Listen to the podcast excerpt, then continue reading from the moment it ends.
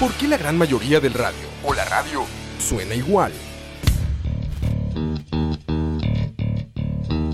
Mensajes publicitarios y comerciales disfrazados de inocentes recomendaciones.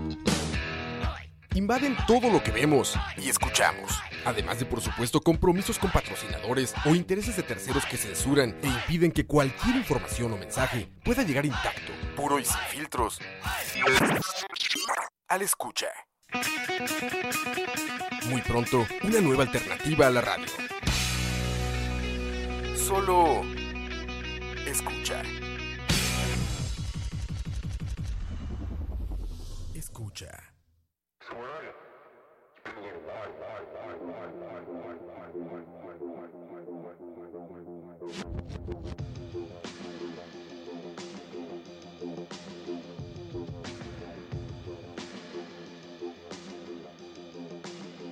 On straight chlorine.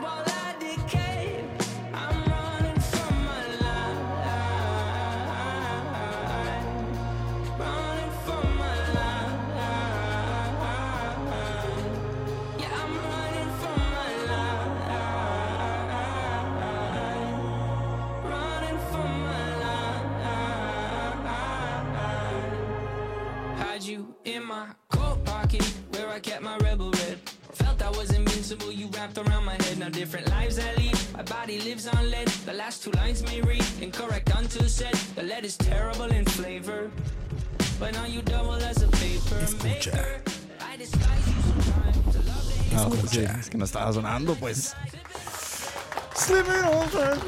Bienvenidos, gente, muchachos, muchachas. ¿Qué me dice? Esta es la hora de la paja. Hola, gente, yo soy Diego. Aquí empezamos la paja número 19, mae. La semana pasada estuvimos con, con el crossover más ambicioso de escucha.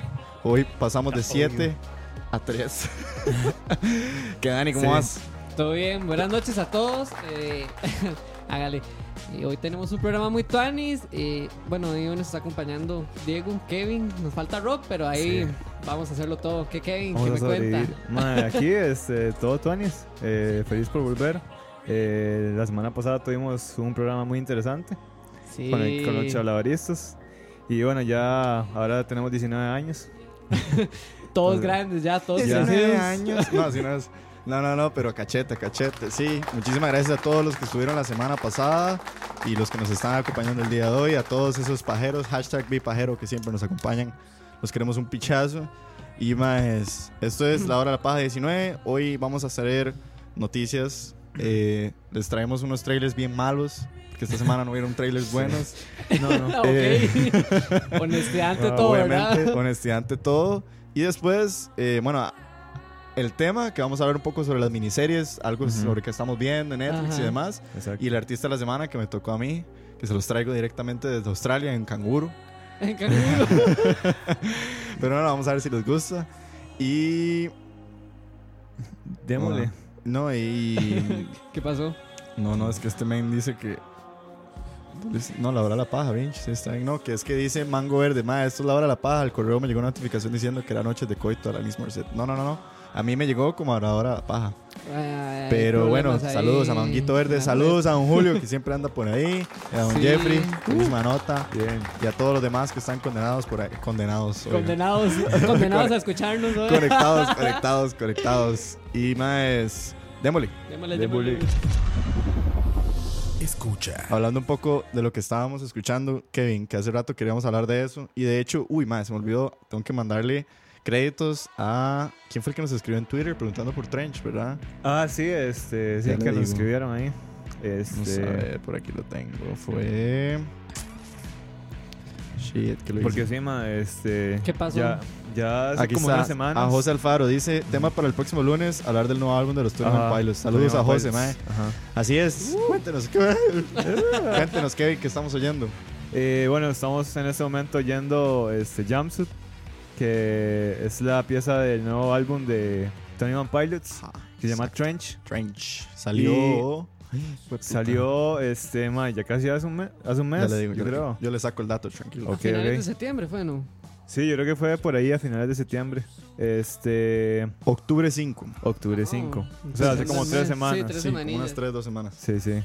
Eh, ma, sí, este, después ya de- del, El- del hiatus, El quinto, quinto álbum de el estudio quinto álbum de de estudio. 21 Pilots. Eh, exactamente, ma, el quinto álbum de estudio de 21 Pilots. Eh, eh, bueno, este álbum está conformado por 14 piezas. Y ellos empezaron a sacar eh, los singles. Que, Exacto. bueno, este el es primero uno, fue Jumpsuit. Jumpsuit con Ni- Nico and the Niners. Ajá.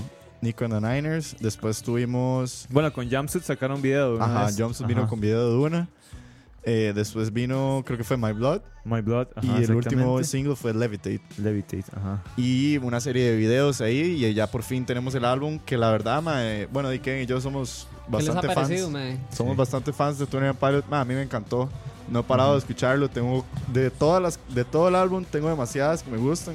Como siempre, es como y obviamente somos demasiado fans, entonces Ajá. obviamente es difícil ver una canción mala en ellos. Sí, totalmente. Me gusta mucho porque sigue sonando como Tony One Pilots, Ajá. pero sí se nota que hay un- tal vez un poco más de experimentación. Hay como temas, como siempre, profundos, al estilo Sí. muy de, De ellos. de, de- no, y más que todo de, De Tyler. de Tyler, que Mm. es demasiado Sí, demasiado. heavy para ajá. escribir, pero definitivamente esta primera canción que escuchamos con la que abrimos el programa Chlorine creo que es mi favorita. Ujú. No sé qué, Eh, qué pensás vos del álbum. A mí me gustó muchísimo. Es un álbum eh, conceptual, bueno, que viene ya con, con un concepto bastante profundo. Estos madres se volaron totalmente. Yo no sé qué pasa con, con la cabeza de estos madres, pero de verdad se volaron. Creo que tiene mucho que ver con- también con eso que dice Julio, que este álbum dice está bien loco de gente haciendo teorías y, y teorías Sí. de todos los símbolos. Exactamente. Este, ya hay teorías. eh, bueno, yo vi un video, bueno, yo se los pasé. yo Sí, creo. cierto, ajá, ajá. donde llama, hay un montón de teorías sobre que ellos hablan en este, re- en este álbum de una religión perdida que se llama Zoro, zoroastrismo, una hora así. puta. Puta, sí. Y ellos hacen como un mundo, hacen como algo que se llama las torres de silencio. Sí, ajá, ajá. Y tiene mucho que ver también con la figura del, del Vulture, que es como la- el, el animal que sale en la portada del álbum. Sí, que es como... Sí, es como... ¿Cómo se dice un Vulture? cóndor, ¿no? El sí, es como un cóndor, cóndor, ¿no? no, ahora sí. Un buitre. sopilote, ¿no? exacto, exacto, eso piloto. Si fuera versión Costa Rica, Sí, sería sí, un sopilote. un sopilote. Maes, en comparación a los demás álbumes, ¿qué tal? ¿Qué les ha parecido? Eh, ¿Ven, ¿Ven mucha evolución de ellos o mucho cambio? ¿O ¿Están muy iguales? ¿Se han superado? ¿Más No, bien A bajados? mí, Totalmente. digamos, yo siento que eh, Heavy Dirty Soul fue su álbum más comercial y tenía mucho miedo de que este álbum... Blurryface. Eh, Blurryface, Ajá. perdón, Heavy Dirty Soul es que la primera pieza. Blurryface Ajá, fuera su sí. primer álbum, fue como su álbum más comercial, por así decirlo, porque de, de Vessel Ajá. a este sí hubo como un cambio muy Sí, comercial. totalmente. Ajá. Y yo tenía mucho miedo de que este pasara por eso Fuera mismo igual. y se Sí, pusiera también. todavía más comercial. Ujú. no, no quiere decir que Blurryface fuera malo, pero me gustó mucho que ellos aún así se tuvieron, se mantuvieron Ujú. y no se vendieron y no Exacto. hicieron como alguna canción así como muy fuera de ellos y algo Sí. muy pop, sino que su- sigue sonando como ellos, eso es lo que me gusta. Ok, ok. Sí, a mí me gusta mucho y me atrevo a decir esto, pero me gustó un poco más que Blurryface. Ajá. Sí, es que es como muy... De hecho, yo estaba hablando de esto con un compa ayer. eh, no, el sábado. Que mae, las canciones son como muy rítmicas. ¡No mienta! no, la verdad. Eh, las canciones son muy pegajosas, o sea, las melodías. Sí, O sea, no hay melodía que... O sea, no se le pega a usted. exacto. Eh, las canciones sí, de típico de Tyler, como estábamos diciendo, Muy eh, son muy felices, pero en realidad la- las letras son muy profundas. Sí, es. Eh, yo creo que a, a mí me gusta mucho esa etapa, porque es una etapa como el que él ya está dejando la fase de Blurryface, ujú. ya como que está dejando atrás todos, todas sus inseguridades, todos sus miedos, y ahora va más profundo lo que es la sociedad que crea en este mundo. Sí. Pero sí, la verdad es que eh, bueno, a mí me gustan mucho to- todas las piezas. Sí, ¿no? Tengo tres favoritas que son como Cut My Lip, que es como Ajá. para reggae. Neon, Neon Gravestones me gusta muchísimo. Ajá. Pero bueno, más ahí lo tienen. Esto es, así- eh, dice Manuel que si está en Spotify. No, no sé si estás hablando de este álbum, pero sí, mae. Sí. Saludos a Manuel, por cierto. Este álbum se llama Trench de 21 Pilots. De, ah, acaban de empezar la gira, hace como un fin de semana, creo. Ah, sí. Ojalá que con todos, con los dedos cruzados, que pasen por aquí, por Costa Rica. Pero, Sí. más, ahí lo tienen, Trench. Súper recomendado este álbum. sí. Ahí está. Escucha. Mae, Dani, vos querías que habláramos de álbumes como recientes. No sé si vos estuviste escuchando algún álbum este nuevo fin de semana, ¿no? No, mae. Al- así muy, muy, muy reciente, no. La verdad, no, no estoy como en tan, tan, Yo, tan lo- al tanto de eso. yo ¿Vos qué? mientras voy a ponerles aquí el chill hop de siempre. El Fresh Market. El Fresh Market. Fresh Market. nos basurearon, ¿verdad? no, resulta que voy al Fresh Market el jueves, fue. Qué picha, Mae, me mae. cagué demasiado de risa. Así, apenas entrando y la musiquita y yo, mae. Música de Fresh Market. Estos güey. maes, qué colerón. Pero bueno, No, no, ahí pero está. Bro dice que somos que es peor, que es como AMPM, ¿no? No, el Ah, sí, AMPM sí, es como puro reggaetón ya. Súper bajo, pero bueno. Bueno, X, bueno. ¿qué pasó con Ahí está el- con el fucking AMPM de fondo. Eh, no, yo recapitular de esta semana, sé que salió un nuevo álbum de Logic que se llama Yes If. Ok, ajá. No lo he escuchado, pero Logic tiene, creo que ya tiene como seis álbumes o siete álbumes. ¿Seis álbumes? ¿En serio? Por ahí tiene bastantes Yo álbumes pensé ya. que llevaba como dos álbumes. Sí, yo No, también. mae, yo como, tiene va- va con bastantes. dos al hilo. Ya le digo, aquí está. wow, sí, ya lleva que estaba en pañales. Sí, sí. No, no, con, véalo, Logic tiene 1, 2, 3, 4, 5, 6. Este es el séptimo álbum. ¿Y Séptimo qué tal, álbum. Ya Sí, lo- o desde sea, el 2014, siete álbumes. No lo he escuchado, man, la verdad. Logic me gusta muchísimo, pero tengo que darle chance. Siempre me gustan mucho los álbumes de Logic porque son como muy... Generalmente él cuenta una historia a través del álbum. Ajá. Le gusta incluso hacer de estas canciones que son como de 30 segundos, pero que son alguien hablando. Ajá, ajá. Sí, les recomiendo ay, este álbum de Logic que me gusta muchísimo, que se llama The Incredible True Story, porque es un viaje en el espacio de un ser que se encuentra con otro ser a lo largo del álbum. Es una Ok. vara loquísima. No, no, Pero-. Logic es Tuanis en ese sentido. Khalid, que a mí me gusta muchísimo, sacó un EP que se llama Sun City. No he tenido el chance de escucharlo por completo, Ajá. pero las canciones que he escuchado son muy Khalid. Entonces, a la gente que le guste Khalid, yo sé que a Paula, mi novia, le encanta y dice que está fascinada por eso mismo, porque suena muy a Khalid. Eh, también tenemos eh, Bambi de Hippocampus, que es otra banda que yo sé que le gusta muchísimo a Van Robert. Vitar. Eh, Bambita, exacto. No lo he escuchado, Ese pero chiste, tío, güey. Hippocampus me gusta mucho y tengo que también Sí, escucharlo. es bu- buena banda, sí. Y no sé, por ahí, si alguien por ahí tiene algún álbum que haya salido estos días que nos quiera Sí, que recomendar. nos comente ahí también Que para que la gente chat. sepa. Y bueno, recomendarles. Pero ahí tienen dos entonces, el de Khalid y el de Logic. Así es, así es. Y vamos a ver qué dice la gente por aquí. Eh, a ver, a ver. Ah, mire, Mae, Kevin, están hablando ahí. Dice Mango Verde, que por cierto, estaba escuchándonos en Spotify y anda pegado Cool and Calm de Stick Fingers. Qué no buena, me acuerdo sí. quién la recomendó, pero Fue muy tuanis. ¿Fue Ah, usted, sí, sí, sí, fui Sí. yo. Sí, ah, weón. buena nota, mae. Qué Sí, bueno, esa qué pieza bueno. es buena, Kevin, la Muy verdad. buena, sí. Sí, Yo también la tengo agregada espera- ahí en mi biblioteca. Ajá. la- Sí, ah, sí, Bien, sí, bien, bien. Excelente, excelente. Dice Osquitar Campos que las canciones de todos nuestros programas ya las pueden encontrar en la página eh, de charlavaria.com o si no también la de escucha.com, eh, escucha.live, perdón. Y vamos a ver. Ah, dice las piezas que ponemos en la hora de la paja. Uy, madre, sorry, Manuel. Esas de fijo no las tenemos, pero y- al, rato- al rato las Ah, sí. mencionamos. Bueno, sí, también. Sí, sí, vamos a ver. y. mm, Démosle a ver, entonces, empecemos Empezamos. con noticias. Escucha. Vamos a ver la primera gran noticia que sucedió hace varios días. Y yo sé que Kevin y Robert estaban súper dolidos por esto mismo: la cancelación La de Luke sad. Cage. Ya hace una semana estuvimos hablando de que se canceló Iron Fist, que tal vez era como la, la serie más malita. La más débil. La más débil, exactamente. Pero ahora, ¡pum! Se volaron Luke Cage, que tenía dos temporadas, Tenía- cancelaron la tercera. Ajá. Y... Sí, no. Ah, no, sí. Sí, sí, ¿verdad? No, esta es la segunda. Sí, llevan dos, iban a Ajá. hacer una tercera y se la volaron. Ah, sí, sí, se la volaron. Y di, ya de cuatro Defenders se volaron dos Defenders. O sea, solo queda Daredevil y. ¿Cómo se llama la chica? Daredevil, Jessica Jones Jessica y Jones. The Punisher. Y The Que no creo que The Punisher ni Daredevil. Jessica Jones, mae, di, a la gente le gusta. Bueno, esta segunda temporada estuvo buena. Más que la primera. Eh, bueno, para mí, porque la primera para mí estuvo muy aburrida. Pero, pero sí, lamentablemente eh, cancelaron Luke Cage. Ahí hay como mano peluda de Disney. Eso es lo que dicen. Porque como Ajá. van a hacer la transición de. de Ahora todos échenle la culpa a Disney. Mae, Sí, qué exacto. puta Disney, mae. ¡Qué pecha! Pero, mae, sí, es que dicen que Disney va a hacer la transición de plataforma de todos sus medios y todas Ajá. sus propiedades a su nueva gran plataforma de streaming. Entonces dicen que por ahí va la jugada Tosti. Quién sabe qué tan cierto sea, siempre son rumores, como diría la canción. Na, na, na, na, son rumores, son Ah, el venado. el venado. ok. Pero dime, vamos a ver qué pasa con eso. Eh, Dice, dice Gamer Vega, eso fue un meme que yo vi, que dicen que fue el chasquido de, de Thanos, Ah, sí, sí. que está acabando Sí, con todas las series. También lo puso Ronnie García. Hay, hay otra teoría que supuestamente dicen que va a haber una serie que va a ser Luke Cage y Iron Fist. Porque hay un cómic en que ellos trabajan, entre Juntos. comillas, juntos. ajá. Ah, Entonces supuestamente es eso, pero di, no sé. vemos.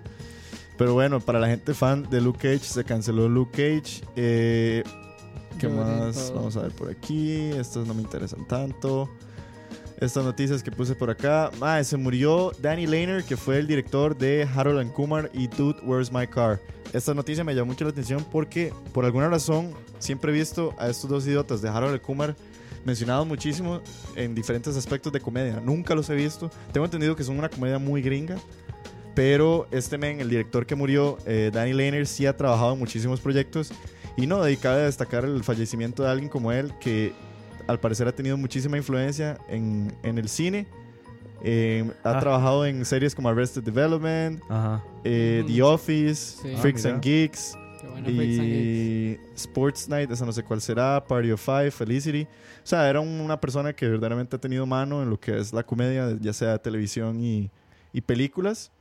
Y no, y nada más traerles la noticia del fallecimiento de eh, este men, Danny Lehner. Y no sé ustedes qué opinan de Harold and Kumar. Yo es que nunca he visto Harold and Yo, Kumar. Ma, yo yo tampoco la he visto. tampoco. Esa no es dos colgados muy fumados que. no, no es esa, no. Veme esa traducción. Sí, sí. eh, sí, que sale el chino y Ajá. el hindú. Bueno, eh, Sí, sí, sí. Es esa misma. Son estos dos Ah, sí, es- Ajá, ajá, sí. es que ahí sale, me sale la, la película y sale la traducción, dos colgados muy fumados. Veo, Sí, no la he visto, ¿no? Legítima traducción de España. sí, sí, españolete. Pero, ma, yo es que no, no, nunca he visto nada de esto, pero me llamó la atención del Yo fallecimiento. tampoco, pero me llama mucho la atención tanto, o sea, qué tanta influencia tuvo el MAE para, digamos, bretear en series como es las que dices, como Arrested Development, Freaks and. Geeks, The Office, MAE. Entonces se ve que el MAE sí es bueno. Sí, bueno, claro. fue bueno. Entonces, di, tal vez como ponerle más atención. No, y también yo quería traer la noticia porque siempre nos acusan en la hora de la paja de que nosotros matamos gente. Pero esta vez No, esta no fue culpa de Exacto, nosotros. nunca hablamos de él y se murió por causas naturales. deberíamos entonces- poner como una capilla de velación. así, ¿verdad? Hacemos el negocio. Deberíamos hacer una lista de la gente que vamos Vendemos matando. terrenitos ahí Vendemos terrenos. para que entierren a la gente.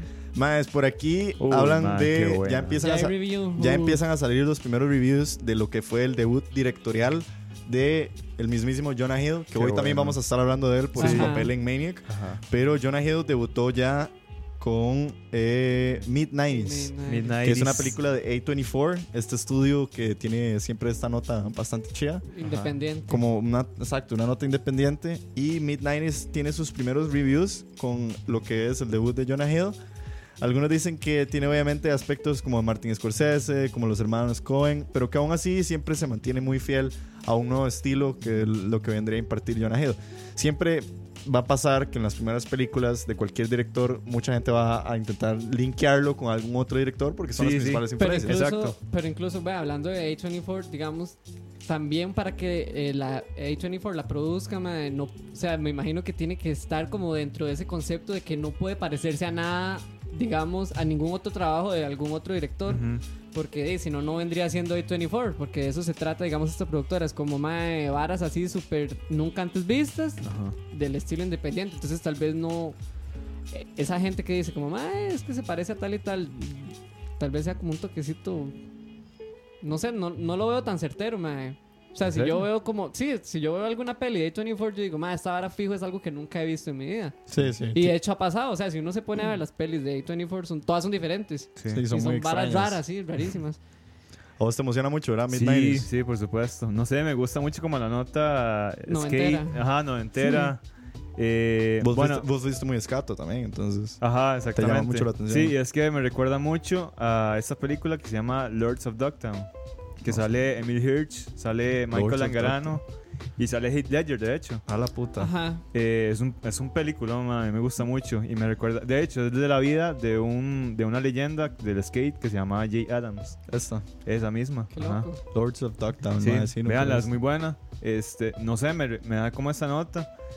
Eh, muy nostálgica. eh. Yo, yo también voy con expectativa. Bueno, aparte por la nota noventera, sino Sí. por más que todo por, por ser un coming of age. man. A mí es que esas- a mí, a mí ya un, con un coming of age me pierden ya. Sí, pero totalmente. ¿qué putas es un coming on age? Un coming of age son las pelis que muestran la vida de los adolescentes. Exacto. Ah, ok. O sea, cuando vos- tenés un personaje y se trata sobre la vida de ese personaje Como Boyhood. desarrollándose Como como, Boyhood, Boyhood, Boyhood. como Como la- Lady Bird. Lady Bird. Ajá. Ma, Ajá. a mí esas pelis ya me ganaron. Sí, no, sí. no sé por Sí, qué, totalmente. pero muchas son muy malas, lastimosamente, porque son mal hechas o son muy aburridas. O son muy. eh, eh, Son muy flats, son, son, o sea, no hay muchos puntos. sí. ¿Me entendés? Entonces es no hay difícil, acción. sí. Exactamente. Pero hay gente que no, no, digamos, no aprecia ver la parte, digamos, del recorrido de la historia. Ajá, que es lo que a mí me gusta, como ajá. ver cómo se desarrolla el personaje. Y ya, por más que Ajá. pasen o no pasen muchas cosas. Sí. Entonces, ma, a mí este tipo de pelis ya me agarran en, en dos toques Sí, y ya y me gustan. Es, que uno Soy se muy fácil. identifica. Exactamente. Ajá. Yo soy súper fácil para esas pelis. Sí, sí, yo también. Dani llora, Dani llora. Ah, sí, ma. digamos, Boyhood es una de mis pelis favoritas, ma. Oiga. Y es Sí, sí. aburridísima, pero me encanta verla, ma. Me encanta un pichazo. Sí, Sí, huevos. Eh, bueno, sí, eh, yo quería dar como un dato. Eh, que... Suerte, a ver, dato, Ah, a ver, dato. dato. Datos flash. Ah, sí. ¿verdad? O- o- hoy hago el papel de Robert, entonces. Flash. Eh, bueno, eh, Trent, Re- Trent Reznor va a ser el que va a ser el, el soundtrack de la película. Y ese Eh, es. Es el que eh, es el vocalista de Nine Inch Nails. Ah, ok. Ah, wow. Y Atticus Ross también, que ha trabajado con él. De hecho, ellos ganaron el Oscar a mejor soundtrack eh, con The Social Network. Veo Ah, sí. con David Fincher. Exactamente. Ajá. Por eso están mencionando ahí a David Ya, Fincher. eso fue hace Ajá, rato. exactamente. Ajá, exactamente. Sí, Social Ajá. Network es vieja ya. ¿Y qué más? Ah, bueno, Jonah Hill también eh, lanzó un, un soundtrack, eh, no, como una lista en Spotify de, de piezas que llegaron a inspirarlo a esta película. Como por ejemplo, el mae... este- Nirvana y The Sí, Cure. exactamente, ajá. Sí, súper Y Wu-Tang. Clan, ajá, exactamente. El Wu-Tang Clan, obvio. Ajá. No, y aquí quería también mencionar el. mae, para mí es como el de los actores que más ha resurgido en los Ah, últimos mae, años. sí. Ah, Y que está teniendo papeles muy pichudos, como lo es Lucas Hedges. Lucas Hedges. Ajá. Que yo no sé, mae, también siento que está pasando, tal vez como por lo que pasó Jennifer Lawrence. Y también Timothy Chamalet están pasando por Ujú. eso, que son como estos actores como que la están haciendo muy bien desde muy temprana edad. Y Ujú. entonces uno empieza a tener muy buenas expectativas de ellos. Sí. Mae, no, y están pegando en buenas pelis. O sea, Sí. digamos, las pelis de, de Lucas Hedge, mae, en las que ha salido, todas son buenas. Sí. O sea, yo no he visto una peli de él que haya sido mala. Sí. Igual como Timothy... Ajá. Que sí, Timothy Súper debutó con Call By Your Name y ahora está en un montón de pelis. Sí, Sí, muy bien casteados, la verdad. Pero bueno, Mid-90s, gente. Vamos a ver cuándo sale y cuándo puta llega aquí a Costa Rica. Esperemos pero que llegue, sí. Sí. Jonah Hill con Mid-90s. Vamos a ver qué más por aquí. Dani, esta noticia es tuya. Ah, bueno, sí, hablando de Timothy Chalamet, bueno, va a estar Saoirse Ronan y Timothy, Chalamet juntos. Ellos dos son Ah, ¿en los serio? actores de Lady Bird. Ajá. La directora Greta Graving va a sacar la- el remake de Little Woman, de Mujercitas, el libro este. Ah, el que leyó y, el que- ajá, el que lee lee- Joy. y con Rachel y con todas ellas. Para no, para no leer The Shining porque les da miedo. Ajá, ajá, Ah, ajá. claro. Putas En fin. Greta Graving va a hacer el remake de Little Woman o de Mujercitas para el próximo año y casteó otra vez a Saoirse Ronan y a Timothée Chalamet, que fueron protagonistas de Lady Bird, que les fue muy bien, digamos, a ellos. Y son muy buenos actores, Sí, ahora que ma, estábamos hablando de sí. Timothée. Ella es muy buena actriz. Y ella es ma. muy, muy buena actriz. Y bueno, junto con ellos va a ir otro cast que ya tiene muchísimo peso, que es Meryl Streep. Emma Watson, Ma, Chris ah, Pugh, James Norton, Sí, el Alma, viendo. porque viene una lista ahí de gente. Entonces hay muchas expectativas Sí, para sí. esta peli, la verdad. Pero lo que más, digamos, ha impactado es que la misma directora casteara Ajá, a, su- a- sí. a estas dos personas otra vez. Entonces ya se va viendo como, como la madre de verdad prefiere bretear con ellos. Ya son los hijos pródigos. hijos A Exactamente. lo que Tom Hardy es de Nolan. Exactamente. Ellos vienen siendo de, de Greta. Sí. Entonces, hay muy buena expectativa por el cast, por ella, por la directora, porque ella es muy buena directora, Sí. la verdad. Sí, totalmente. Y de esperar a ver que igual Little, Little Woman no nos va a sorprender con nada diferente porque ya es un libro, entonces ya está como la historia contada, nada más hay que ver cómo la, la adaptan. plasman, ¿verdad? Sí. Entonces, Buena, súper- buena dupla, sí. Sí, Sí. mae, son muy buenos Es- eso que mencionas de, de los directores que tienen como preferencias por ciertos actores, creo que sería un tema muy interesante un día, pero sí estaba escuchando un día de estos a Roa hablando de por qué suceden ese tipo de cosas a Ajá. veces, y Roa dice que también a veces pasa que los directores saben, o sea, prefieren a ciertos actores con los que ya han trabajado porque saben en qué son buenos. Exactamente. Entonces, a la hora de escribir un rol, dicen como, mae, yo sé que este mae es muy bueno en esto, entonces yo le voy a escribir la historia basado en este porque yo sé lo que él puede lograr. Por eso es que siempre vemos que Tarantino trata con la misma gente. Exactamente. Porque él sabe con quién está tratando y prefiere eso antes que experimentar. Ujú. Sí. Pero bueno, eso podría ser un tema un día interesante Sí. de hablar Sí, de por supuesto. directores y sus favoritos. Y sus favoritos. Y ahí, este, bueno, también para los que no han visto Lady Bird, se los recomiendo. Sí. Igual es muy buena. Entonces ahí tienen para que los puedan apreciar el a Saoirse y a Timothy. ¡No mienta! Ese no era. Ma, eh, Aún no este, este no tengo muchísimas referencias, pero tal vez por el tema con el que vamos a tratar ahora, tal vez sí. Eh, los creadores de Sherlock, que es una serie que de hecho... Uy, una puta. miniserie. una miniserie que un compa nos respondió en el Instagram a la encuesta que pusimos. Vamos a ver, para ver quién fue el que nos respondió. Una de las 155 mil respuestas que Sí, tuvimos. es que como Me yo- encanta, mae. Exacto, súper famosos. güey. Vamos a ver, por aquí está. Fue, dice Luijo, Lu, Luijo Caldera, dice que Sherlock cuenta como miniserie, no sé qué. Bueno, Luijo, te decimos que sí. Al parecer Sherlock sí es una miniserie. Y los eh, creadores de Sherlock van a hacer una adaptación de la historia de Drácula para Netflix. Ajá.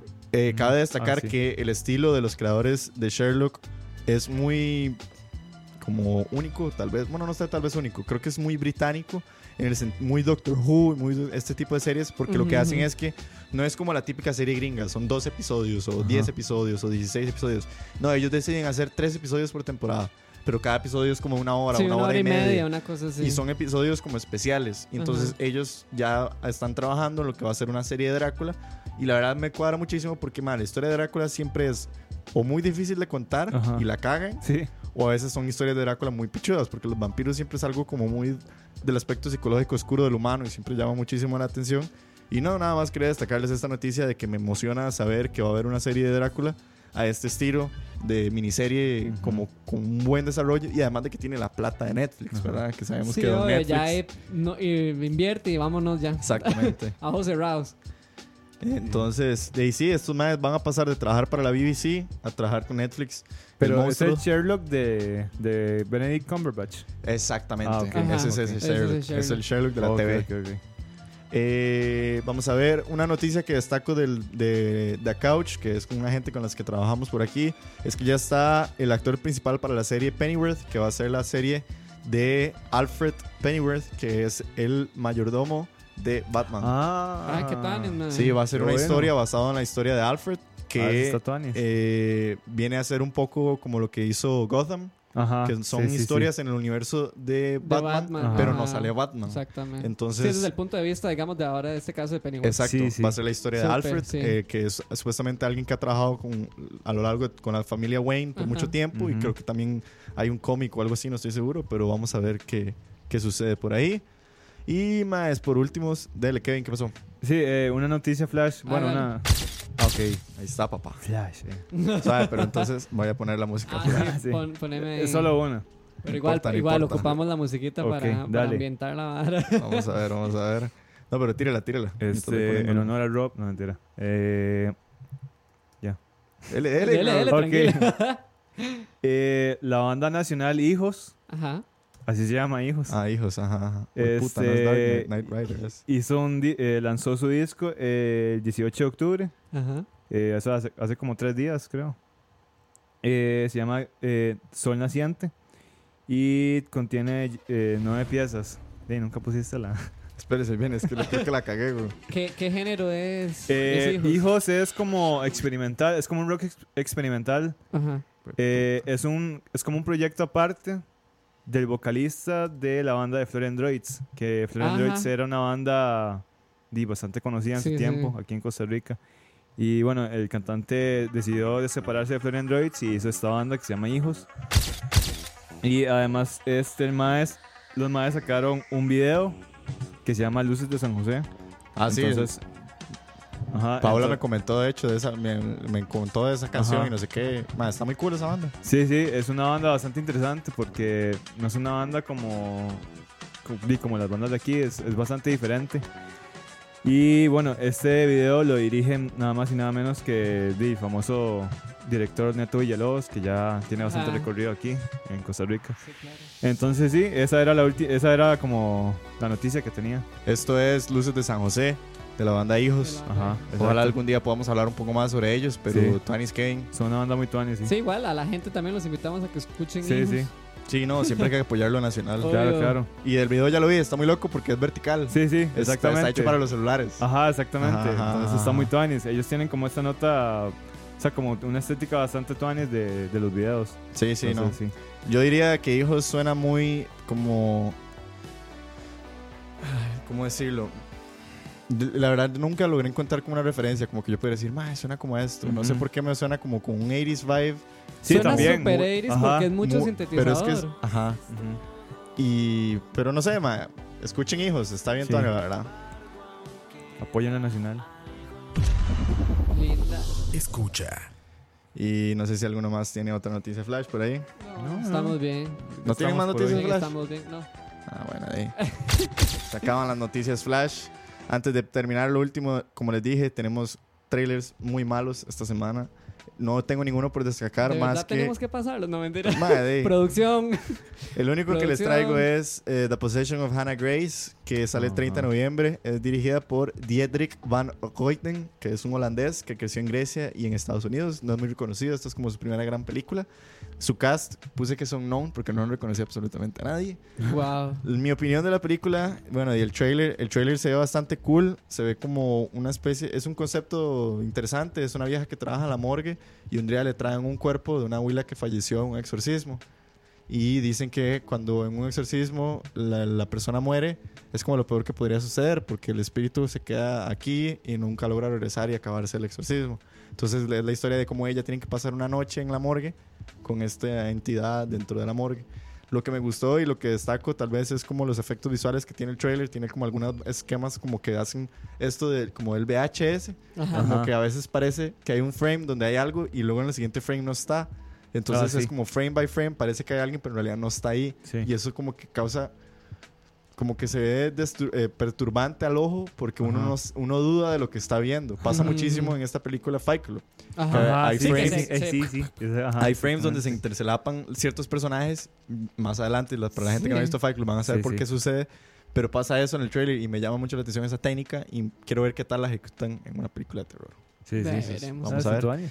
Y eh, no nada más, hablando de películas de terror, recordarles que el otro lunes vamos a tener nuestro especial de Halloween, eh, donde vamos a estar nosotros. Sí, sí, ya habíamos hablado de esto, jóvenes.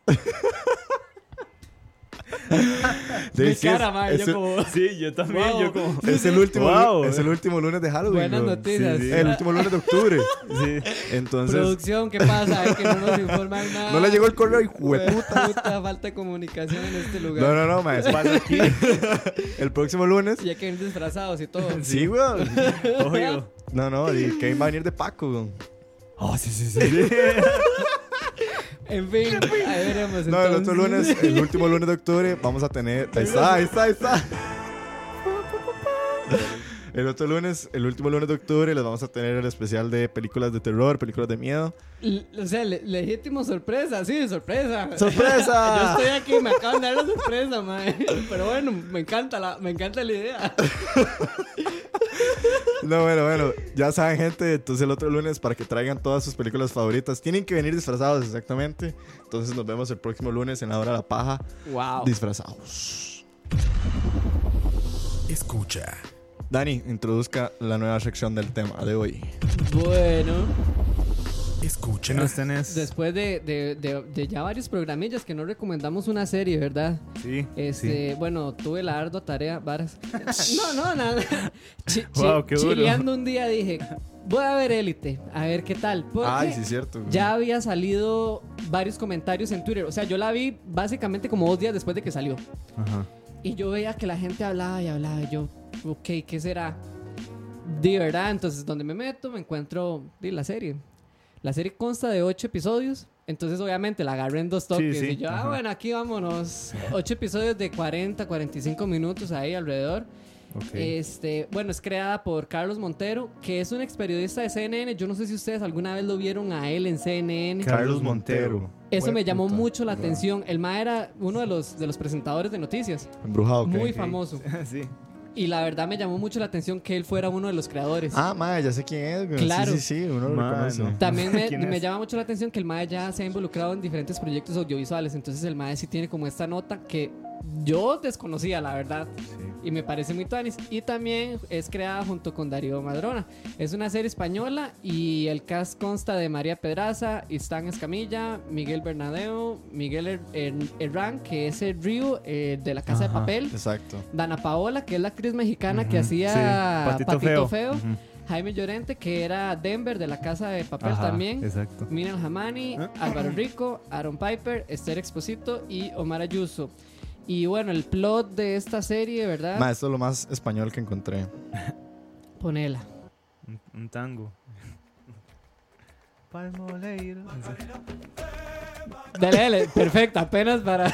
Estamos hablando de una serie española, güey. No, hubiera puesto la, ¿cómo se- la salerosa. La Ah, ma- sí, poneme la malagueña salerosa. esa, la malagueña salerosa. Bueno, de seguida. Ah, sí.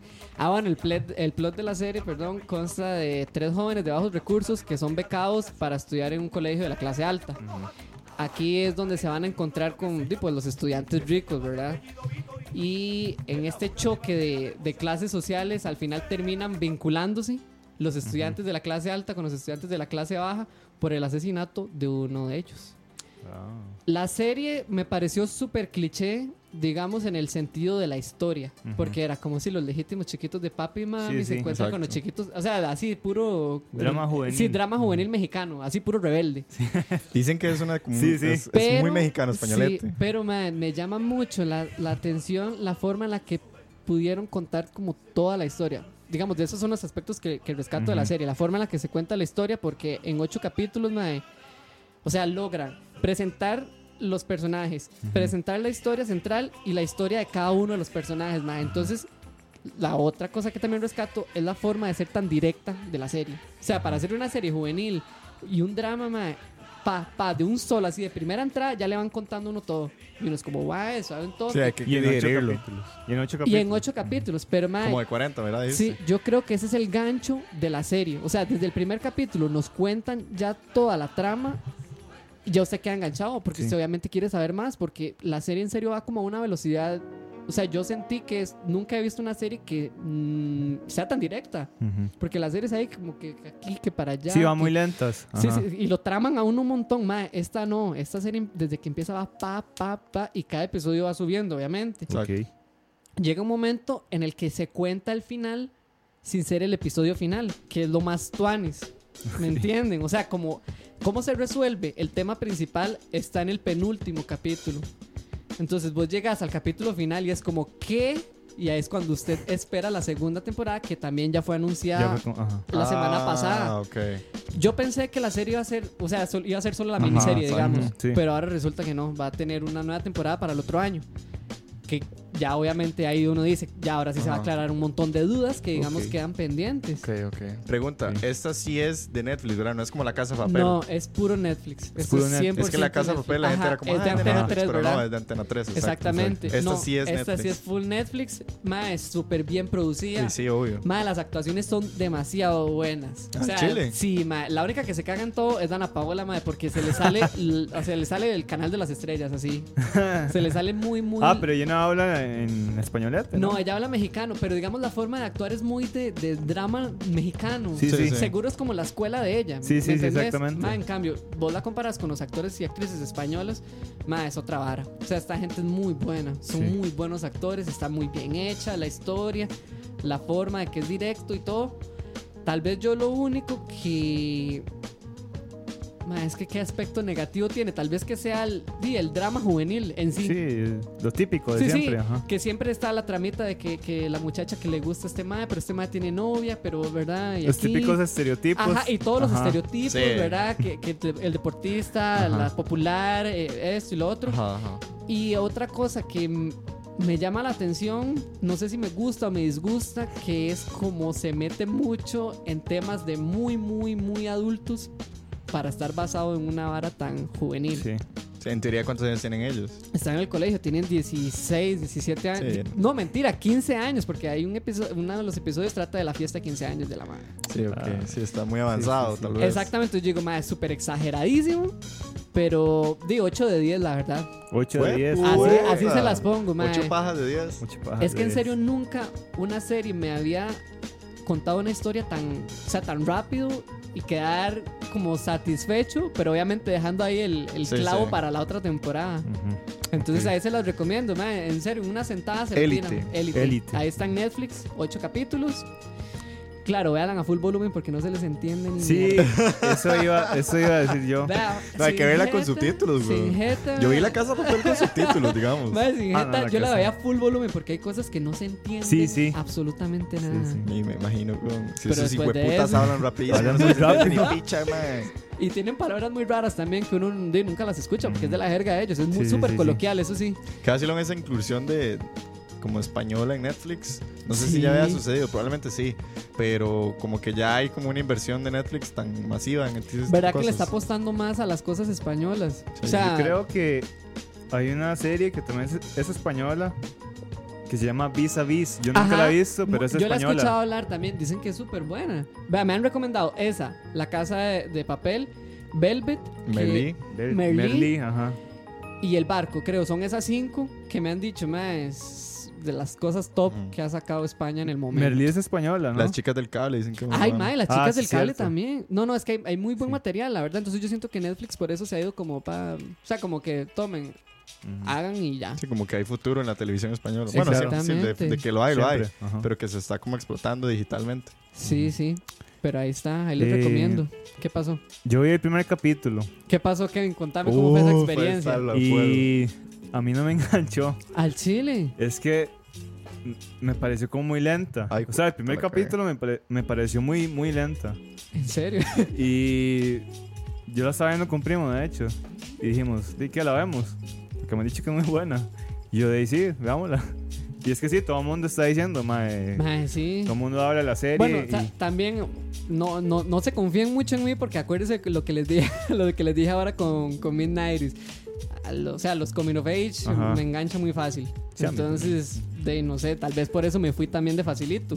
sí, Pero no sí. sé si a vos no te enganchó tan. No, es que muy lenta. y, y yo esperaba algo más y aparte de ahí no les entendía. Entonces, Sí, es que eso hueva mucho, no entenderles Ajá, a ellos. no ¿no? entenderles y... Pero hay- vea, vea la subtitulada. Sí, sí. Vamos a ver qué dice por la favor. gente por aquí. dice la people. Dice Denise Lelchuk, manda saludos. Diego, hola, Hola, Nati. Eh, vamos a ver. Rosny García, esa serie está en latino, no la vi, pero lo sé. ¿Cuál están hablando? Vamos a ver, Madrid Pedraza. Hubieran puesto a Cereje, dice por ahí. Ah, sí, poneme a hacer eje ahí. Ah, ve, esa es otra. Dice Hearts, el Gran Hotel. Esa la vio mi mamá. Ajá. Ajá, y dicen que el Gran Hotel es El muy Gran buena. Hotel Budapest. eh. Y el Ministerio. y el Ministerio del Tiempo, dice Hearts también. Ah, sí, mi papá la vio. Dicen que. Ma, yo creo que podríamos sacar un programa solo de series españolas, Rosy, ¿sabes? sería bueno. Rosny García dice que Merlí es catalán. Wow. Ah, no, sí, yo sí, sí sabía ese dato, pero se me ha olvidado por completo. Pero sigue siendo española. Ah, está- o sea, la, tradujeron las voces en latino, las de élite. Ah. Pero, mm, ¿Cómo? ¿Es en serio? qué feo. Qué gacho, sí. ¿Cómo? ¿Elite está en Élite- catalán? No. No, no, élite es españolete. Españoleta, Ah, ok, pero ok, que hay ok. voces en latino. Ah, Traducidas. No creo, estaría muy loco, la verdad. Uy, Julio, si Netflix me pagara a mí por los reviews, no estaría aquí, perro. Sería millonario. Véalo, sí. No Ma, estaría haciendo yo- la hora de la paja, man. Uy, ma, esa es la vara. Yo creo que Daniel debería empezar a hacer como un, una columna. Sí, sí. ¿Verdad? Sí, sí. Una columna mensual o una vara así. Y yo, bueno, los suscritos aquí. No, no, bueno, pero di. Doña Netflix, si me paga, yo lo hago. Doña Netflix. ¿Y, y- y tienen tanto billuyo? Sí, man. No, En di, fin. mu- muchísimas gracias, Dani, por Sí, la sí. recomendación de Elite. Yo, yo de fijo creo que la voy a empezar a ver. Hágale, Sí, hágale. y Ah, mae. la, una de las actrices principales es igualita a Paula, man. es igualito a Paula, solo que pelirroja. Bueno, y vamos a ver entonces. Escucha. y aquí me voy a volar esta canción. Y vamos con la recomendación de Kevin y yo. Uh, Yo la terminé el sábado. Esto es. Eh, Yo también. ¿Usted también? Sí. El sábado. eso está pendiente en mi lista de pendientes. Yo sí quiero verlo. Esta serie se llama. eh, estoy- aquí, fondo, está sonando un toque el soundtrack. Ahí va como subiendo. Qué buen soundtrack, por cierto, mae. Eh, Maniac. Maniac. Maniac. es la, la- una de las últimas apuestas que hizo Netflix con nada más y nada menos que Jonah Hill y Emma Qué Stone bueno, mae, sí. como personajes principales y Sally Field, que, dupla. Sally Field, que también sale, que es muy buena. Ujú. Sale para su papel de ella, para mí es clave en la serie.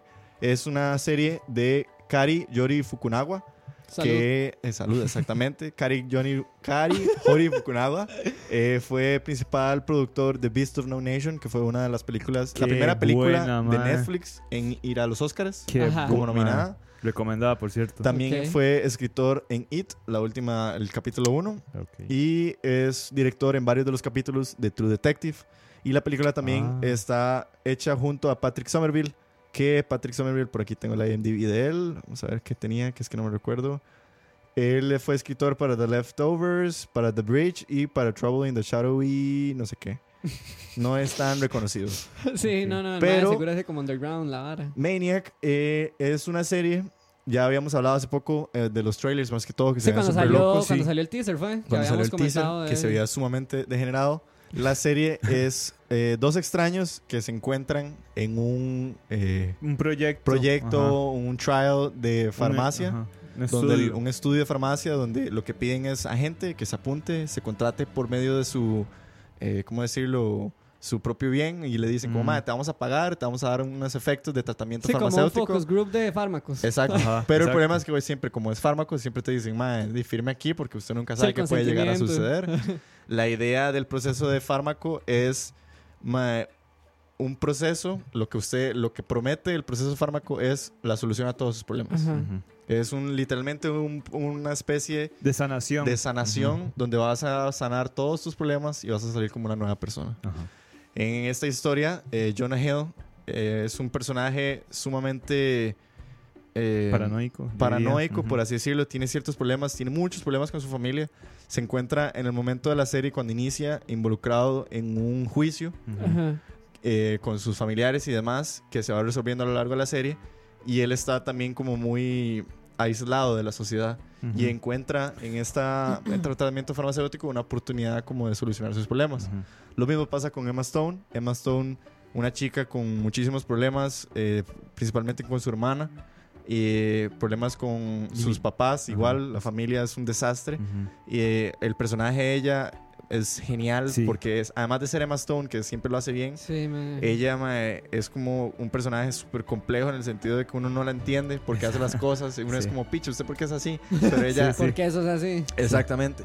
Y también se ve llamada la atención por este proceso, principalmente en un principio por el dinero, porque estos procesos se pagan muy bien Ajá. Y ella busca una salida a esto, además de que una el proceso consiste de tres pastillas. Emma Stone se hace adicta a una de las pastillas y ella se da cuenta de que para conseguir más de esas pastillas tiene que ser parte del proceso fármaco. Entonces ella se apunta en su adicción por seguir consiguiendo más de esas pastillas y termina involucrada en toda esta gran historia. Maniac, mae, yo no sé cómo ¿Cuántos describirla. capítulos son? Son-. Son 10. 10 episodios. Son 10 de, De 40. 30. Ah, 30. No, ah, no, hay unos de 30, hay unos de 40. Ajá. Ah, ok, sí, sí, variados, varía. Hay variados. Mae, A mí me encantó. Si les gusta la ciencia ficción, si les gustan los colores pasteles y un poco pálidos, Sí, totalmente. si les gustan las cosas bizarras y, y episodios que empiezan y que usted dice que suave, ¿qué está pasando? Ma, porque es de esas series que uno empieza a ver un episodio, termina, empieza el siguiente y están hablando de otra cosa y uno es como, ma, pero ¿por qué está pasando esto? weón?" Y todo tiene una historia. No sé, Kevin, vos, a mí me encantó. A mí también. A mí me gustó mucho. Eh, bueno, para los que quieran ver esta serie, como estaba diciendo Diego, eh, o sea, un, ep- un episodio trata de una cosa, el otro episodio Exacto. trata de otra Sí, cosa. Siempre hay una, obviamente, Ajá. siempre hay una línea. Siempre hay un hilo, ajá, sí. Hay un exactamente. hilo conductor, pero Hay que ponerle mucha atención. sí. Porque hace los A todo- cambios. ajá, muy- Exacto. Es, ajá. es una serie muy inteligente. Desde el, Ujú. yo les dije cuando vi el primer episodio, cuando vi el piloto, es una serie que se desenvuelve lento al principio, Ajá, pero exactamente. hay demasiada información y si no estás como chispa y si no, no la agarre como Friends o como cualquier otra de esas series. Ajá, ajá. No, hay que ponerle un poco de atención, Hay que ponerle amor. hay que ponerle amor a la Tiempo. serie Ujú.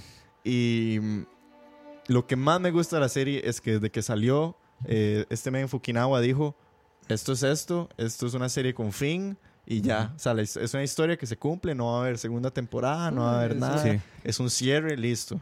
Y eso también a la hora de ver una serie así, yo siento que es algo que hace falta mucho, que es la satisfacción de terminar una Es serie. Es Sí. súper placentero, Es como cuando uno termina sí. un libro, es como Ajá. cuando uno termi- es terminar ya una historia y uno dice, ah, qué bien, listo, ya la digerí. Y no tener ese hijo de puta pensamiento como Walking Dead de que faltan 17 Ah, sí, temporadas más y uno, qué picha, mae. No, no, esta es una serie que termina y, mae, yo no voy a parar de co- recomendar Maniac. Eso sí, les tiene que gustar la ciencia ficción, Sí. Eh, thriller psicológico. thriller psicológico, sí. Eh, ma, sí, a, a- a mí me gustó mucho. Eh, eh, la verdad es que sí, ma, es una serie que yo siento que hay que estar preparado porque hay partes que son muy, muy heavy. O sea, es muy profunda. Sí, no, hay temas muy, muy profundos. Toca temas como de estos trastornos emocionales. El rol de uno en la sociedad. ajá, exactamente. Entonces, más sí, sí hay que estar como un toque preparado porque la verdad hay como temas como muy oscuros. Incluso también la serie es bastante gory. Porque Sí, ajá, hay ciertos cierto, capítulos cierto. en que no tienen miedo y hay Ajá. sangre, hay sesos Sí, sí. y hay de todo. Hay que tener el estómago también un poco preparado para ese Sí, tipo de cosas. No vuelan el almuerzo y así. Exacto, para que, para que no- ojalá no estén almorzando. Dice Mango Verde que más, pero es como un drama o qué, porque Jonah Hill solo lo viene haciendo papeles de comedia. Sí, es como un drama. Es un drama. Es un drama. Un drama completamente. Eh, ¿Se le sale alguna estupidez o no? Ay, como que su Ah, ma, chistosito, a- él- su, su hay Jonah un- Hill Classic, mae. Sí, Sí, eh, fijo. Un humor negro es Ajá. a Sí, veces. sí, hay un... A él le toca interpretar un personaje en uno de los episodios Ah, sí. que tiene un acento demasiado gracioso y entonces por ahí se ve un poco de lo que es como Jonah Hill siempre, ¿verdad? Como este personaje muy estúpido. Pero en general, ma, Jonah Hill se nota que pasó por una transformación porque se ve súper flaco, se ve como demacrado, sí. porque también ese es el rol del personaje, es una persona muy destruida por la Sí, sí, sociedad, mal.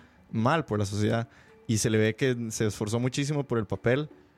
Eh, Sí, eh, sí, yo quería recalcar como los papeles de ellos. O sea, es una muy buena dupla. Sí, o sea. Emma. Stone y Jonah Hill hacen una muy buena interpretación de los personajes. Y mae, Emma Stone, ni para qué. Di, como, como acaba de decir Diego, mae, di, es que Es Emma buena, es Emma. buena, se votan. sí. Emma es. Emma. Eh, y lo último, a los que les gustan los planos secuencia. Ah, qué en bueno, el mae, sí. noveno episodio, creo que es el noveno o es el décimo. Sí, es el noveno. Es Ujú. en el noveno episodio, que para mí es el mejor episodio de la serie.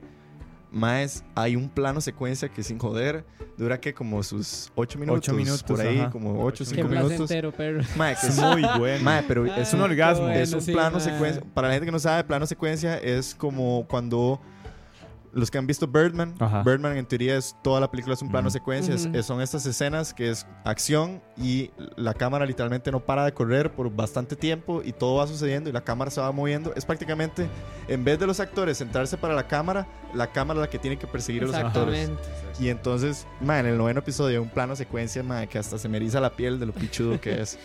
Y entonces, ma, recomendada, la verdad. Sí, ¿Cuántas, eh, cuántas, cuántas, cuántas pajas? Yo le doy un 9. Un 9. Sí, un Wow. nueve. Buen puta. Este, di, a mí me gustó mucho y yo creo que es una, una serie muy impredecible. O sea, nunca sabes qué va, qué va a pasar en, en cada capítulo. Sí, está bien contada. Entonces, ajá, exactamente. Entonces, Yo- eso es lo que a mí me emociona mucho. Sí. Yo sí les recomendaría que no, vean, no la vean tan distanciada. Ojalá sí sea como un binge, como se O llama sea, este hacer el episodio. binge. Hacer el binge, porque sí puede pasar que si pasas mucho tiempo sin ver el último episodio, mae, te perdás. Porque, como Ujú. dijimos antes, como hay episodios que tratan de otros temas, uno es como, mae, ¿qué había pasado Vos sí antes? hiciste ¿Qué- Sí, Binge, mae. exactamente. No, yo la vi por, por, como por segmentos. Entonces a veces sí me costaba un toque volver a agarrar el toque. ¿Vos hiciste binge, qué? Sí, un poco. Sí. Entonces tuve que volverme a, otras, a otros episodios. Sí, sí, Pero eh, sí. Eso sí les recomendaría que ojalá la vean tal vez en dos sentadas o en tres sentadas. Pero es una muy buena serie. Jonah Hill, Emma Stone, eh, Sally Field, Sally Field, Justin T-Rox. Justin Theroux. Qué, qué buen papel el de ese man. Genial, man. Y bueno, este, esta, esta muchacha, eh, la japonesa, se me olvidó. el Esa muchacha al 10 dijo. Ah, sí, ella es super crack también. Sí, sí, se me olvidó el nombre. bueno, ahí tienen Ahí tienen otra, otra, otra, más, Sí. para recomendar. Y más, antes de cerrar el tema de binge watching, Dani quería traernos un poco del estudio que él hizo sobre las miniseries, el binge watching y demás. Sí, es, Voy a es un tema cambiar el soundtrack. muy peculiar en realidad porque tal vez no, no estamos como tan acostumbrados a, a las miniseries.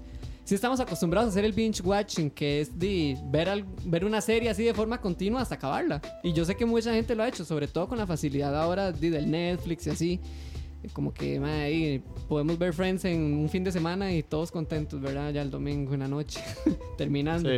Entonces, eh, lo vacilón son las miniseries que se han prestado para hacer, obviamente, bin- binge watching porque son más fáciles de digerir. Como Claro. vos decís, di, Ujú. te pones a ver Maniac, 10 episodios, me dijiste. Sí, ese 10 episodio.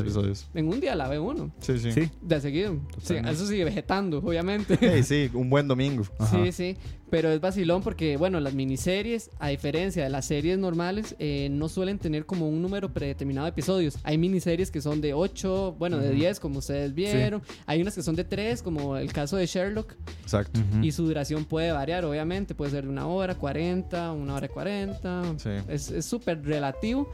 Y también otra de las características que tiene es que, bueno, puede continuar durante varios años. O sea, puede ser como tres episodios hoy y de ahí en el 2022 que se vengan unos dos. Sí. O sea, como que no, no se comprometen tanto solo en el momento. Eso es algo que me parece muy tanis. O sea, como las que van a salir en los episodios que van a salir en tal año son esos y ya. Y se acabó. ¿Hasta Sí. qué punto dirías vos que llega la diferencia entre una miniserie y algo como Game of Thrones o... Porque eso ya no es una miniserie, ¿no? No, no, es que no, porque primero que todo no se desarrollan tanto los personajes, porque obviamente una serie, el personaje Tiene que agarrarse por mucho nace, tiempo. crece, se reproduce y muere, dijo. Exacto, O sea, sí, sí, sí. sí. Uno puede verlo evolucionar. En una miniserie no. En una miniserie es lo que hay en el momento. Exacto. Y ya. Eso es lo tuanis. Eso es súper tanis de las miniseries. Es, digamos, Como- son de las cosas que yo rescataría. Como por ejemplo di, la evolución de, de Walter White en Es- Breaking es- Bad. Exacto. Es- Eso no lo puedes ver en una miniserie. Ajá. Sí. O sea, vos viste a Walter siendo, por todo lo que pasó, por la Ajá. enfermedad, siendo bueno y siendo malo, siendo un hijo de puta, y al final. Exacto. Ajá.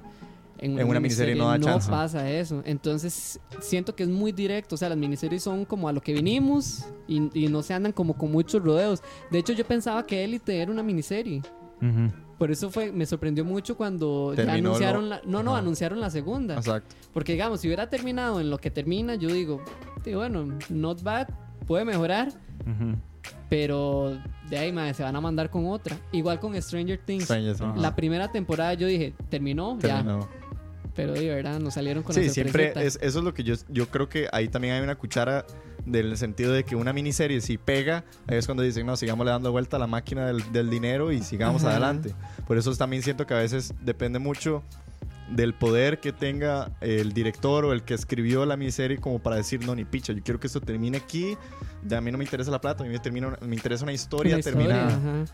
Y eso es lo que hablábamos de la satisfacción de terminar una Y historia. la única manera en la que uno puede, en una miniserie, ver la evolución, por así decirlo, del per- de los personajes, es porque las miniseries están divididas como en un principio, en una parte Ajá. media y en un final. Y Sí. ya. Sí.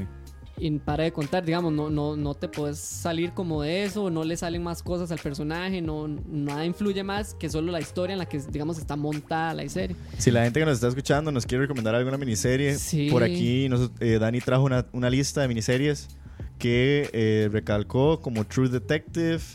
Eh, Eso es muy bueno. True Detective, Sí, he escuchado yo he muy escuchado buena. muy buenos comentarios de True Detective. Dicen que Dark, Dark que es la que también. es Uf. yo alemana. La, yo la dejé botar Man, Dark en el muy sexto buena. Es alemana, episodio, ¿verdad? sí, Alemana. ajá. porque me aburrió porque es alemana. O sea, la vea obviamente subtitulada, porque yo no sé alemán. Esto sería un. Qué fecha. Pero no mienta. Era tan raro. Es que no sé, no, no me acostumbraba. No sé. Me, A me mí sí me aburría. gustó. No, es Dice chivísima. Mango Verde que si la pensión. es una miniserie. Dios mío, el día en que cancelen la pensión. Es una película. Eh. Eh, no, es el anuncio publicitario más largo. Sí, sí, Es el anuncio publicitario más largo en la historia del mundo, papá. Ma, it's the end of the fucking world. The end of the Ajá, fucking vos la world. viste, ¿verdad? Yo vi, sí, la primera temporada la terminé un día. Ve, es, Es que, es que los episodios son de 20 minutos o Ajá, 15 exactamente. minutos. Es sí, una en dos estupidez. Sí, fácilmente hace binge. Sí, y va a ser, va a haber segunda temporada. Sí. Ajá. Ajá. Ma, es muy buena. Dicen que esa serie, The End of the Fucking World, es como la serie más millennial que hay. Porque eh, Sí. tiene como. Sí, totalmente. Esas son palabras de Roa. Roa siempre dice: es como la, la serie que nació de la generación millennial. Porque Ajá. tiene demasiadas cosas que solo se ven en una generación millennial. Y no sé, quiero verla porque me llama mucho la atención Sí. eso. Yo también quiero verla. Sí. Y dice Roa que algo que rescata de The End of the Fucking World es que es un guion muy completo. O sea, tiene un, tiene un principio, tiene un medio y tiene un final, como buena miniserie. Exacto. Y cierra, o sea, Sí. pero no, no sabía que había una segunda temporada. es como un Bonnie, Bonnie and Clyde Millennial. Millennial. Sí. Eh, Black Mirror, Black Mirror es una serie. Sí, Sí. porque cada, digamos, cada temporada es un tema diferente. Ajá. Ah, Cada ok. capítulo es un tema diferente. Bueno, Ajá. sí, es que no, porque Black Mirror sí es una, es que esto es muy británico. Sí, es Digamos- lo que Ah, decir. Hay El, demasiado. el- el estilo Black Mirror es muy británico, pero igual cuenta como miniserie, a pesar de que lleve, no sé, 15 años al aire, porque hay Ujú, series británicas, miniseries británicas que llevan bastantes años al aire, se, ca- se catalogan como miniseries, pero cada año es un tema diferente. Digamos, cada año del- de la serie, no sé, el- el- la versión del 2018 es de un tema y la versión del 2019 es otro tema. Exacto, exacto. Entonces se considera como miniserie por cada extracto, digamos, de la... Es muy buena Black Mirror. Black Mirror es muy Sí, buena. Black Mirror es muy Eso sí, loca. eso sí, uno sale bien deprimido. Ah, sí, man. Es súper Fue fucked puta mae. sociedad. Sí. Otra serie que mae, yo empecé a ver y me encantó es 112263. Dani se leyó ¿Cuál el libro. Uy, mae, sí. Ma, 112263 está inspirado en uno de los libros más famosos de King, de, De Stephen de King. Stephen King, Ah. que está basado en la muerte de John F. de Kennedy. John F. Kennedy. Ah, ok, ok. Sin spoilear muchísimo, es la historia de un mae que logra viajar al pasado y su objetivo es detener el asesinato de John F. Kennedy. Mm. Y el- la muerte de John F. Kennedy sucedió el 11 del 22 del 63.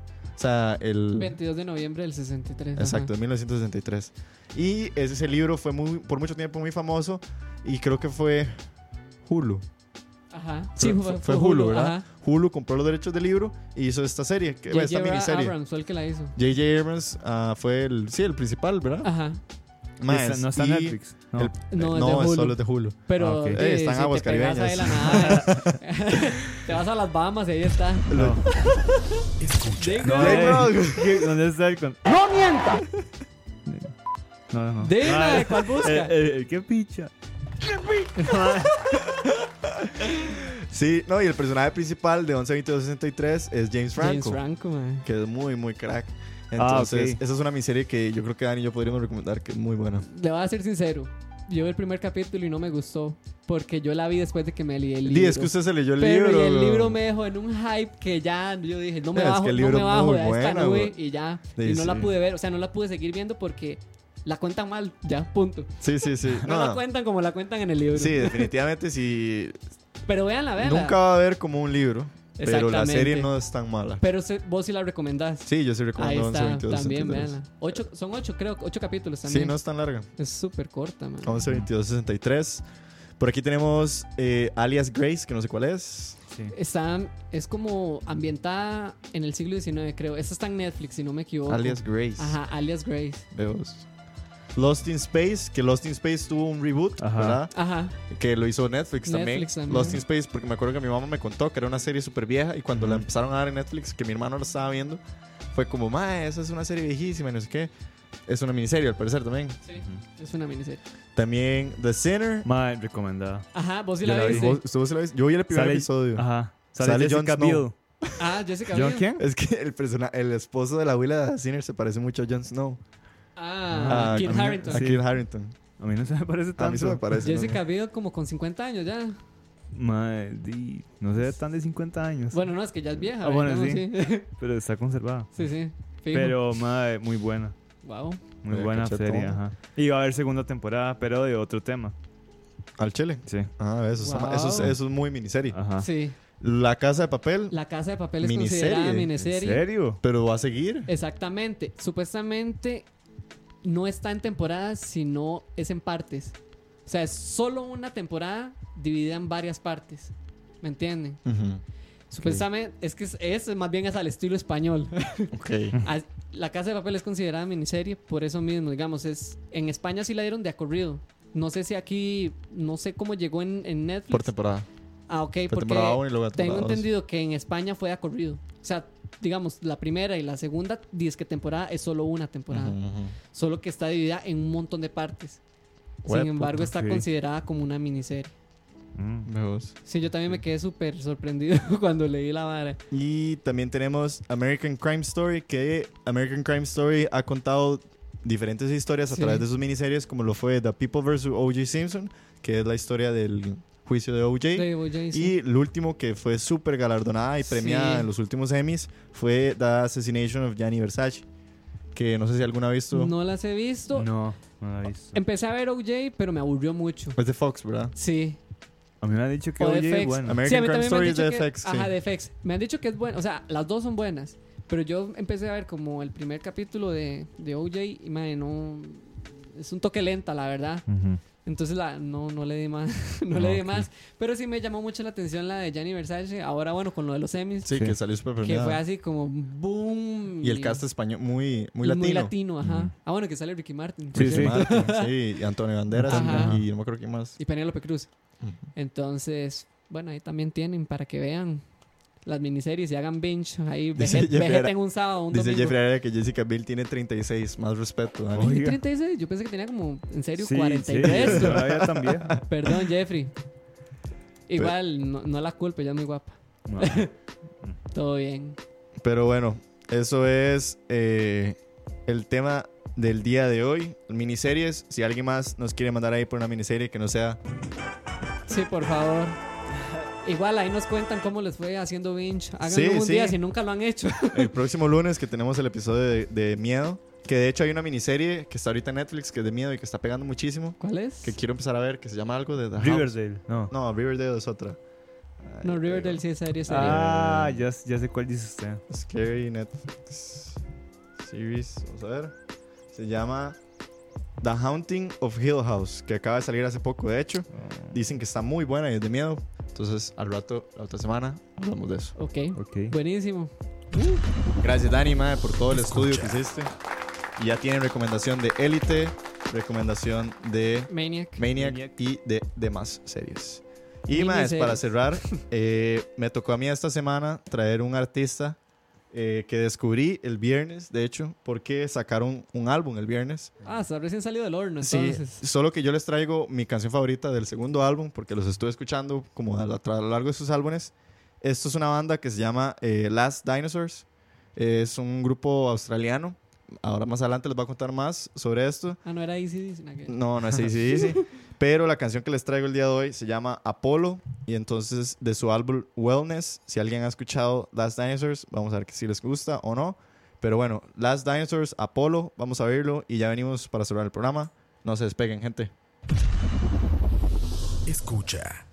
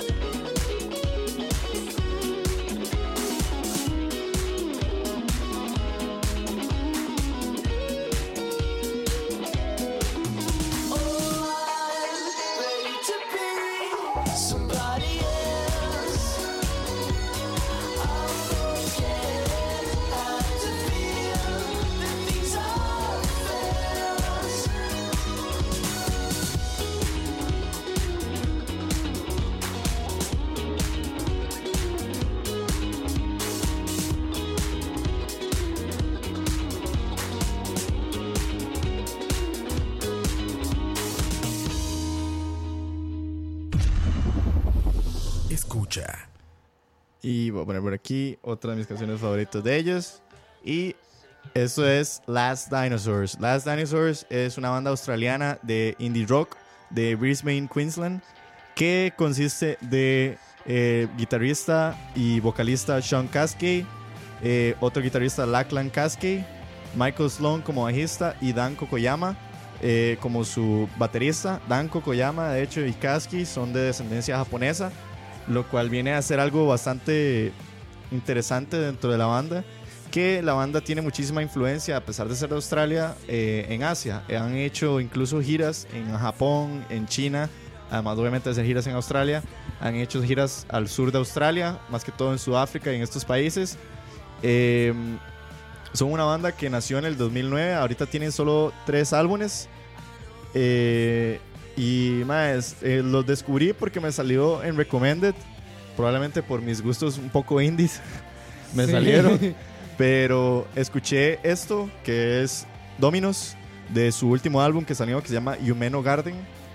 Y, y empecé a escucharlo y me gustó mucho porque sonaba como diferente, sonaba como algo como, como dije, se nota que tiene como una influencia asiática porque tiene como ciertas tonadas o ciertos ritmos como lo que es muy del K-pop o del J-pop. A mí se me parece mucho como K-pop. Es como muy, de hecho, cuando uno ve los videos de ellos, tienen una cierta nota J-pop, K-pop, pero también tiene esta nota indie australiana o tal vez como muy inglesa. Y hace como esta mezcla extraña de ritmos. Y esta última canción que escucharon se llama Apolo. El video es súper cool, de hecho, es como un mae bailando en un centro comercial muy loco.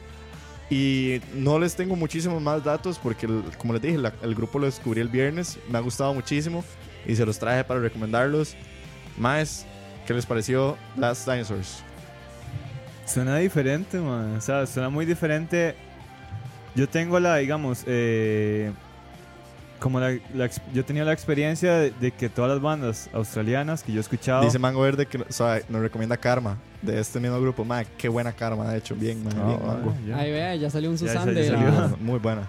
Pero yo he visto que, digamos, las bandas australianas tienen la reputación de que son muy buenas. De, está Tame Impala, está, está Sticky Fingers, AC/DC. AC/DC. Sí, sí, sí. Ey, ma, hemos, hablado, hemos hablado de varias bandas australianas. Sí. Sí, totalmente. Y bueno, Pon, está Pon, que probablemente hable de esa banda. Pero, mae, no sé por qué siento como el- siento como que de verdad es, es como bastante diferente a lo que yo escuchaba en una banda australiana. Eh, sí, claramente es muy vi como tintes muy de dance, muy funk también Muy fan. y tengo la sensación como que me va a gustar más esta banda. O sea, si yo sigo escuchándola, mae, o sea, proponen algo muy, muy tuanis, Ujú. proponen algo bastante diferente. mae, no sé, me gustó. me Bien, gustó man. bastante. Me alegro. A mí también me gustó cuando lo escuché por primera vez. Sí. Y es, es de eso, antes de que Dani nos dé su, su opinión, mae, a mí me refresca mucho. Eso fue lo que más me gustó. Cuando lo empecé a Sí. escuchar, a veces uno tiene como este agobio y esto que uno dice como, mae, qué ganas de escuchar música nueva, qué ganas de escuchar música nueva. Y cuando me salió en Recommended, yo dije, mae, ¿por qué no? Escuché este álbum, el que sacaron el viernes, y yo, mae, ¿qué es esta gente tan loca? Me puse a investigar y me gustó. Y como dije, es refrescante, es diferente.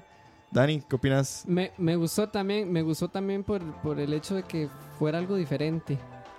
O sea, siento que es como un híbrido raro, porque sí lo sentí como muy K-pop, Sí, tiene una nota asiática. pero lo vi como muy New Wave británico. Sí. Eh, No sé si me entienden, es Sí, una, es, sí. es una No. vara rarísima, pero, pero suena bien. O sea, es, un- es una vara tuanis, es un experimento bien hecho, tal vez. Sí. Y lo que me gusta es eso, que es muy, es que se escucha muy nuevo, como muy reciente, y me, me- me gusta mucho eso. Me gustó también que fuera muy upbeat, mae. O sea, como que, como que lo pompea a uno un toquecillo. Bueno, porque ahí vi a Diego bailando también. Sí, obvio. güey. Pero sí, sí, sí, sí, como que sí lo es como la anima. típica canción de ducha. Ajá, sí, sí, sí, sí lo anima a uno, sí. Sí. como para empezar el día, ¿verdad? Exacto. Pero está Tanis, sí, no tenía la menor idea de quiénes eran, ni que fueran australianos. Ahora me sorprendió un montón. Pero, pero está Tanis, está Tanis. Hasta el mismísimo Robert Leiva que me escribió a mí cuando le conté de qué banda iba a hablar, me había dicho que ya sabía quiénes eran, solo había escuchado una canción de ellos. Pero y todos sabemos porque Robert vive escuchando música 24 Sí, veces. sí, sí. sí. Y Pero- música de Escalante, porque esa sí es salida legítima de Sí, bar de sí. Escalante. Eso es muy descarante. Sí. Pero, de ahí no sé, más. Last Dinosaurs me parece que Está siempre es, siempre es abrirle la puerta a nueva gente. Sacaron un nuevo álbum, Yumeno Garden, que salió el viernes. Que la verdad está recibiendo bastante buenas críticas. Estas dos últimas piezas que les puse, Dominos y Bass God, han sido bastante buenas. Les ha ido muy bien. Y con la última que voy a cerrar, que se llama Eleven, que es con la que abren el álbum, están también muy chidas.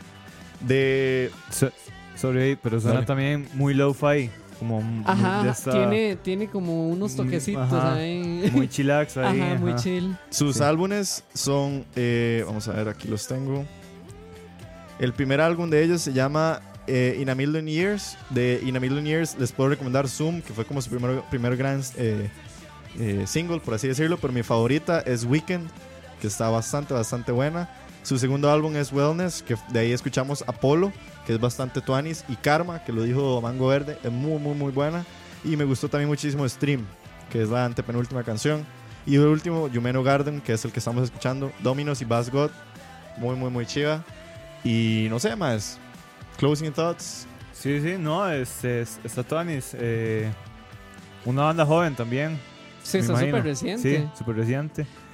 Eh, está como explorar estos nuevos, estas nuevas bandas, mae. Eh, sí, porque yo nunca he escuchado esta banda. Tampoco. No, no, igual está Tuanis para, sí, para, o sea, para tener ahí de, Sí, de cuando como dice Diego, cuando uno no sabe qué escuchar o ya está Ajá. como súper saturado de la misma música, mae, está súper Tuanis por, por la nota, Sí. o sea, por, porque es súper refrescante. sí, es refrescante, exactamente. Entonces, como bueno, Y en general, miniseries, el tema de hoy. Algo que cerrar, algo que decir, muchachos. nada, hoy les No, recomendamos yo- bastantes sí, cosas, ¿verdad? Sí, Sí, sí. recomendamos, deberíamos hacerlo más seguido. Sí, Sí, sí. sí, No, hoy para está Tuanis porque dice la gente en serio durante la semana, no sé, no, no tiene que ver o no sabe qué escuchar. Ajá. De ahí ya les Ahí- Sí, dejamos no, un de- repertorio. Definitivamente el binge, este tipo de programa que hicimos que le llamamos binge, probablemente va a ser un tipo de programa que hagamos cada cierto tiempo porque li, las series cambian. Ajá, ajá. Entonces siempre nos gusta estar hablando de lo que está nuevo y recomendárselo a la gente. Vamos a ver qué nos depara lo que resta de octubre, lo que resta, eh, lo que viene en noviembre. Muchas películas, muchas series. Y vamos a seguir siempre recomendando. Claro. Nada, recordar a la gente, mandarle saludos a Rob. ¡No mienta! no, no, a Rob que no estuvo hoy con nosotros, pero decirle a la gente que se preparen el otro lunes. Los queremos con muchos eh, películas de miedo o datos de miedo. Sí, aquí, para que participen también. para que participen. Vamos a tener un programa lleno de estupideces de miedo, como siempre. Y vamos a ver cómo nos va.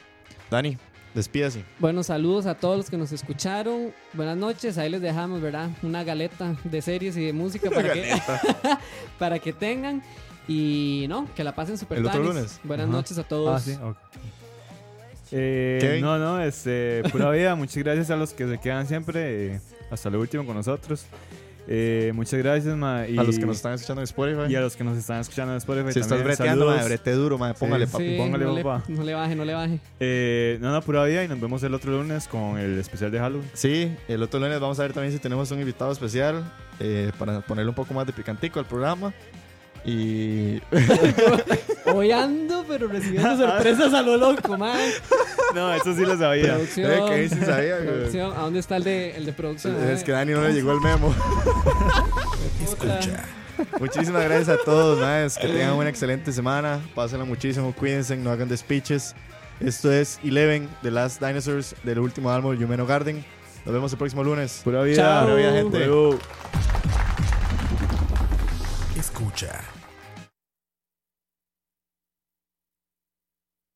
Escucha. Ojo.